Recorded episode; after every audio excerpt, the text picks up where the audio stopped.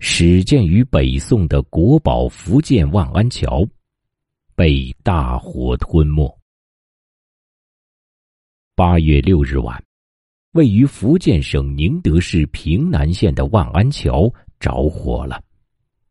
晚十时许，火被扑灭，但桥体已烧毁坍塌，仅余部分。截至目前，火灾原因尚未查明。万安桥始建于北宋，迄今已有九百多年历史，也曾多次重建。昨夜之前，它曾是国内现存最长的灌木拱廊屋桥，被列为第六批国家重点文物保护单位之一。国宝被毁。我们除了唏嘘，也许还能从中吸取一些经验和教训。万安桥灌木拱来自北宋的建筑记忆。乍看万安桥的照片，你可能会想，这不就是座普通的木头桥吗？又没有彩画，又没有斗拱，看上去土里土气的。然而。这种土里土气的灌木拱廊桥，也被称为边梁木拱廊桥，被学界公认为传统木构桥梁中技术含量最高的形态。相关的木拱桥传统营造技艺，也于二零零八年被列入国家级非物质文化遗产代表性项目名录。于二零零九年被列入联合国教科文组织急需保护的非物质文化遗产名录。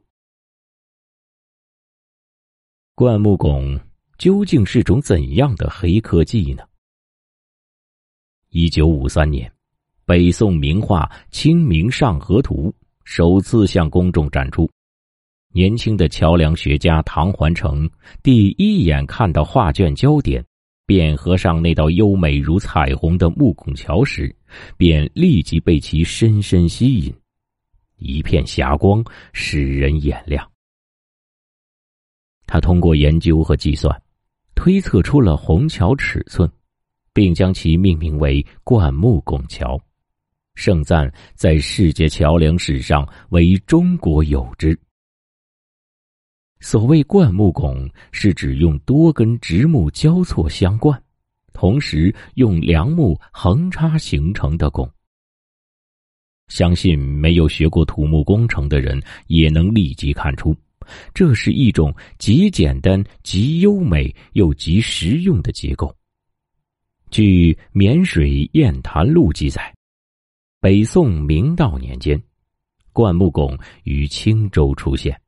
取巨木数十相贯，架为飞桥，无柱，后被推广到首都汴梁。古罗马用砖石和混凝土搭建拱券，而中国的虹桥却是用木头。木头在自重的作用下交织在一起，互相支撑，互相制衡，化直为曲。变成《清明上河图》里的一道飞虹。然而，灌木拱似乎在宋代以后就失传了，以至于明清版《清明上河图》上画的都是石拱桥。直到二十世纪七十年代末，文物工作者在浙南和闽东北地区再次发现了同一类型的木拱桥。唐环成等桥梁专家们欣喜若狂，这种技术还活着。在闽浙山区的小村庄，灌木拱结构充分发挥了它的优势。福建建阳张墩龙安村的龙凤桥，净跨十点八米，只用长五米的斜肋石一根，长六点八米的平肋石一根。就把桥梁架成了，不必使用十一米以上的木材。又如福建寿宁下党乡栾峰桥，木拱跨达三十七点六米，是全国现存跨径最大的单孔木拱桥。若改成平梁桥，则河中非造桥墩不可。但是木拱桥的跨度毕竟是有极限的，因此在建设长近百米的万安桥时，工匠巧妙的采取了多墩多跨、上木下石的结构形式，解决了灌木拱廊桥不能在较宽河床上应用的制约，使万安桥成了中国现存最长的木拱廊桥。也因此。万安桥与福建其他几座廊桥共同作为闽东北廊桥入选第六批国家重点文物保护单位。火灾，古建筑永恒之敌。正如我们看到的万安桥那样，中国古建筑，无论是故宫还是应县木塔，都以木结构框架为主。这样取材方便，适应性强，施工快速，但也有一个致命弱点：易燃。许多古建筑的木料表面开裂，木质疏松，含水量已接近零，耐火等级极低。其内部陈设的物品，如家具、帷幔、字画等，也几乎无一不是易燃物品。经过估算，古建筑的火灾荷载大约是现代建筑的三十多倍。随便翻一下史书，古代被焚毁的著名建筑简直不计其数。北魏永宁塔据记载高达百丈，结果在建成的第十八年就被雷击中了，引发火灾，火经三月不灭。唐代。薛怀义因失宠于武则天而纵火焚烧天堂，就是狄仁杰之通天帝国那个建筑的原型。至引燃明堂，火照城中如昼，比明接近。古人也采取过一些防火措施，如故宫里有储水的太平缸，民间有马头墙。